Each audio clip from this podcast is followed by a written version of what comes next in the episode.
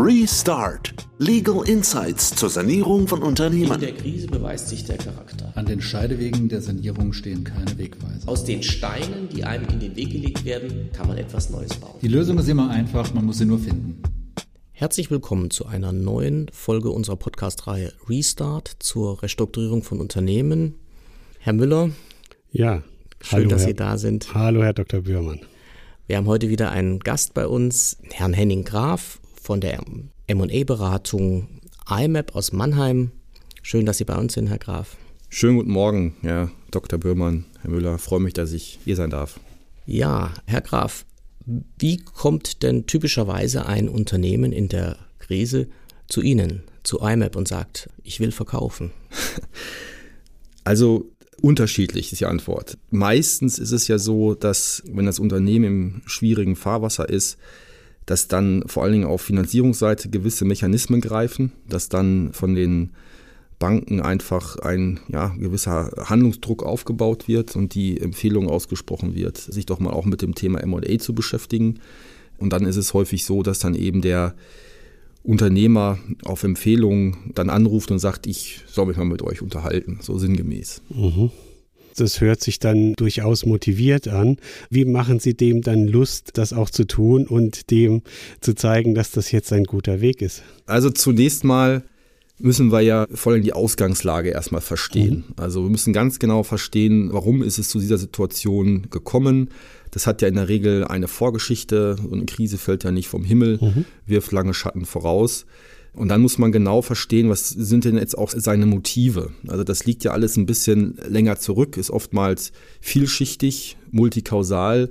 Also man beginnt mit einem ja respektvollen Gespräch, weil das Lebenswerk, was er sich aufgebaut hat, hat allen Respekt verdient. Die Gründe, warum er in die Krise geraten ist, sei es durch exogene Schocks oder durch andere Themen, muss man jetzt erstmal identifizieren. Ich glaube, das ist mal das allererste. Und dann hat der Unternehmer die Perspektive, dass das Lebenswerk, das er geschaffen hat, danach weg ist und er einen überschaubaren Preis dafür bekommen hat. Genau, die Herausforderung ist dann auch vielleicht zu Recht der Blick zunächst mal in den Rückspiegel. Mhm. Mein Unternehmen hat mal einfach mal ein Beispiel zu geben, 5, 7, 8 Millionen EBITDA erzielt. Mhm. Jetzt macht es vielleicht 1 bis 2 Millionen Euro EBITDA. Und dann ist natürlich der Reflex, dass ja die Vergangenheit bewertungsrelevant mhm. ist. Dann schauen wir uns an, wie sieht denn die Zukunft aus? Also entwickeln dann mit ihm auch zusammen einen Businessplan. Und das Ziel ist natürlich, dass man dieses Jahr oder die ein, zwei Jahre, wo vielleicht Sondereffekte da gewesen sind, ein Stück weit auszuklammern, möglicherweise zu normalisieren und auf die Zukunft abzustellen. So, also bewertungstechnisch. Mhm. Da können wir noch gestalten für die Zukunft. Das ist ja genau das, denke ich, wo ja dann auch viel Kompetenz drin liegt, zu sagen, wie kann ich denn die Dinge, wenn ich die Zeit habe in der Krise und die Bank will ja auch, dass ein gutes Ergebnis rauskommt, damit alle Kredite da zurückgeführt werden können, nachher aus dem Verkaufserlös und idealerweise natürlich für den Unternehmer auch ordentlich noch was übrig ist. Was kann man denn machen oder was sind die Dinge, die Sie da empfehlen, damit wir das Unternehmen vielleicht wieder etwas höherpreisig dann auch anbieten können? Also ich glaube, der Schlüssel liegt vor allen Dingen in ausreichend Zeit für die Vorbereitung. Das beißt sich so ein bisschen, weil ich oftmals diese Vorbereitungszeit eben nicht habe. Aber nichtsdestotrotz müssen wir halt herausschälen, was ist jetzt hier der gesunde Kern. Häufig ist es ja auch so, dass gewisse Gutachten, Berichte vorliegen, wo sich sehr intelligente Leute schon Gedanken gemacht haben, wie kann denn das Unternehmen in der Zukunft aussehen. Was ja fehlt, ist ja das Fresh Money, um diesen Weg dann zu beschreiten. Und vielleicht fehlt es auch an neuen Impulsen, weil der Unternehmer oder auch die Unternehmerfamilie oder die Familien, vielleicht haben auch mehrere Gesellschafter, die sich vielleicht da auch gegenseitig ein bisschen im Weg stehen, andere Perspektiven haben und man sich nicht mehr so ganz einig ist und dadurch eigentlich das Unternehmen handlungsunfähig geworden ist. Und dadurch kann man dann eben durch einen Gesellschafterwechsel oder Verkauf mhm. an einen Investor entsprechend äh, so ein Stück weit das auch als Dosenöffner sehen. Also einmal Fresh Money rein und auf der anderen Seite ein Investor, der eben das Unternehmen wieder auf Kurs bringt. Mhm. Möglicherweise auch zusammen mit der Unternehmerfamilie. Das ist das, was wir in der Praxis halt häufig geschafft haben. Also, dass die Familie dann einen Minderheitsanteil behält von vielleicht 10, 20, 25 Prozent, je nachdem. Mhm. Und da haben wir schöne Fallstudien, wo es gelungen ist, dass diese 20, 25 Prozent dann in der Zukunft mehr wert sind als 100 Prozent heute. Mhm. Und was man sich ja auch denken kann, ist, dass man den bisherigen Unternehmer oder die treibende Figur, die man dann über so einen Prozess dann auch identifizieren kann. Denn häufig ist ja auch nicht ganz klar, wer ist eigentlich der Treiber, gerade wenn es Familienstrukturen sind, wo vielleicht zwei Familienstämme nicht unbedingt miteinander, vielleicht doch am selben Strang ziehen, allerdings in unterschiedliche Richtungen. Dann kristallisiert sich ja irgendwo in so einem Prozess vermute ich mal ein Treiber raus und den kann man ja auch mit einbinden und möglicherweise auch incentivieren durch eine ja, eine Kaufpreisklausel, oder? Kaufpreisklausel beispielsweise, also das sind dann sogenannte Earnout-Strukturen mhm. vielleicht. Das, äh, offen gesagt versuchen wir das immer genau nicht rein zu verhandeln, weil die Frage ist ja immer, was kommt, fließt dann hinterher tatsächlich. Ja. Aber es ist natürlich immer ein Upside, was man noch zusätzlich bekommen kann. Ich finde es immer sehr zielführend, wie gesagt, wenn es uns gelingt, dass die Familienprozente behalten können, dass sie mhm. möglicherweise auch eine Rückkaufoption bekommen, das Unternehmen dann im fortgeschrittenen bzw. wieder sanierten Zustand zumindest die Chance bekommen, das zurückzukaufen. Das stellt sich natürlich die Frage, äh, durch welche Mittel.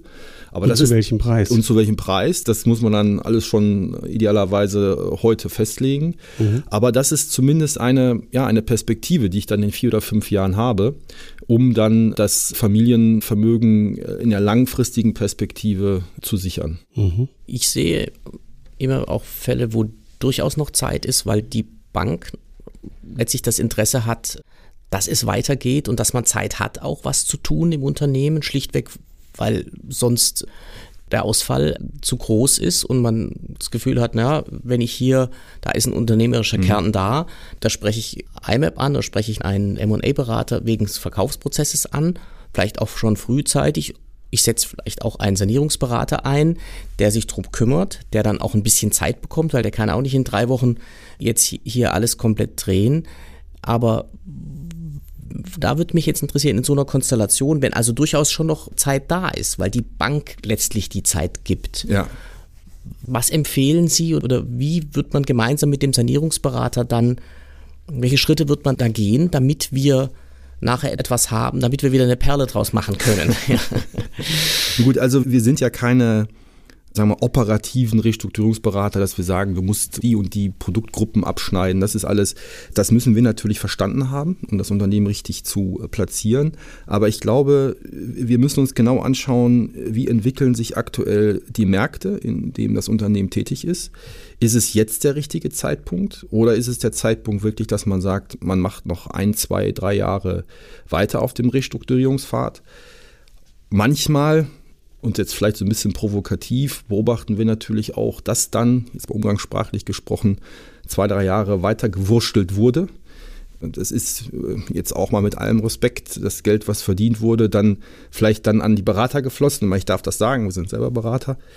Die Banken haben eigentlich den Status quo unverändert, also keine weitere Recovery, sind aber weiter in einem Risiko gewesen. Mhm. Also das heißt, das ist das klassische Seitwärtsszenario.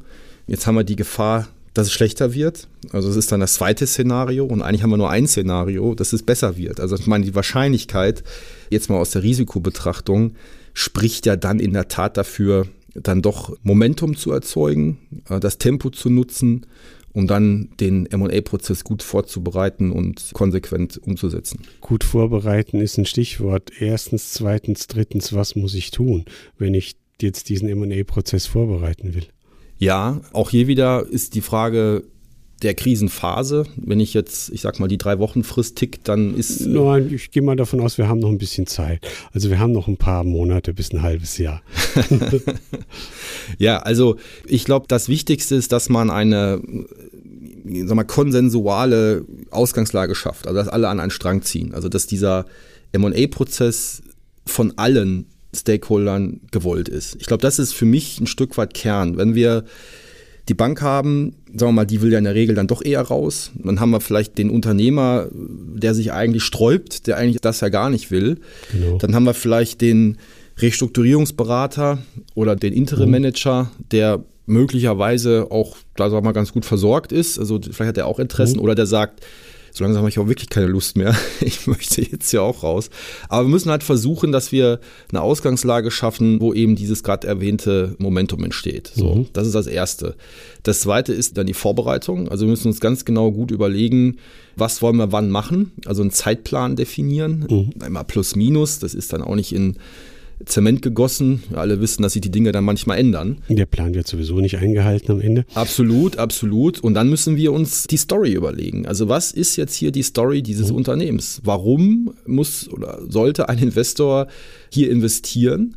Und was ist die Perspektive in Bezug auf Exit oder in Bezug auf ja, die weitere Gestaltung des Unternehmens. Also das sind, glaube ich, mal zunächst mal vorbereitende Maßnahmen. Mhm. So, dann haben wir vielleicht Bereiche, wo wir uns vorher überlegen müssen, auch auf der rechtlichen Seite, was muss man vorher heilen? Mhm. Gibt es möglicherweise hier Minderheitsgesellschafter mit gewissen Vetorechten, wo wir eine Gesellschaftervereinbarung erstmal herbeiführen müssen, mhm. also einen rechtlichen Rahmen schaffen. Wo gibt es potenzielle äh, Stolpersteine in dem M&A-Prozess, der uns mhm. später in dem M&A-Prozess begegnen kann? Pensionsrückstellungen. Pensionsrückstellung beispielsweise, ja, muss man nicht, kann man, kann man die irgendwo hin verlagern, ne? Also so, solche. Können wir fast eine eigene Folge drüber machen, ja. ja. Ja. Ja, ja. ja, also mit anderen Worten, versuchen zu antizipieren, was kann uns auf dem Weg äh, da begegnen, möglichst viele Stolpersteine ausräumen und eigentlich dann, wenn man vorbereitet ist, auf den Markt losgehen. Die Vorbereitungszeit, die man vorher investiert, holt man später im Prozessverlauf in der Zeit locker wieder auf. Also ich glaube, gründliche Vorbereitung ist da das A und O. Ja, das hört sich für mich so an, dass zunächst mal viel Arbeit reinzustecken ist, rechtlich, betriebswirtschaftlich und auch die ganze Dokumentation muss wieder zusammengesucht werden und vielleicht in einen Datenraum gepackt werden. Mhm. Und dann am Ende geht man auf den Markt zu. Und ich habe fast das Gefühl, dass das vielleicht schon ein Thema für die nächste Folge sein könnte, wen wir dann da ansprechen, oder, Herr Dr. Bürger? Genau, ich denke, so sollten wir es machen. Ja, dann vielen Dank und äh, sind wir etwas klüger, wie wir hier äh, besser in den, in den Verkaufsprozess reinkommen und was wir tun können, damit er erfolgreich sein kann. Und dann würden wir mal uns darüber unterhalten, in der nächsten Folge sehr gern, wen sprechen wir denn an und wie genau läuft so ein Prozess dann ab. Ja, vielen Dank, Herr Graf, und Vielen Dank fürs Zuhören. Ja, danke. Tschüss. Sehr gerne. Tschüss. Bis zum nächsten Mal.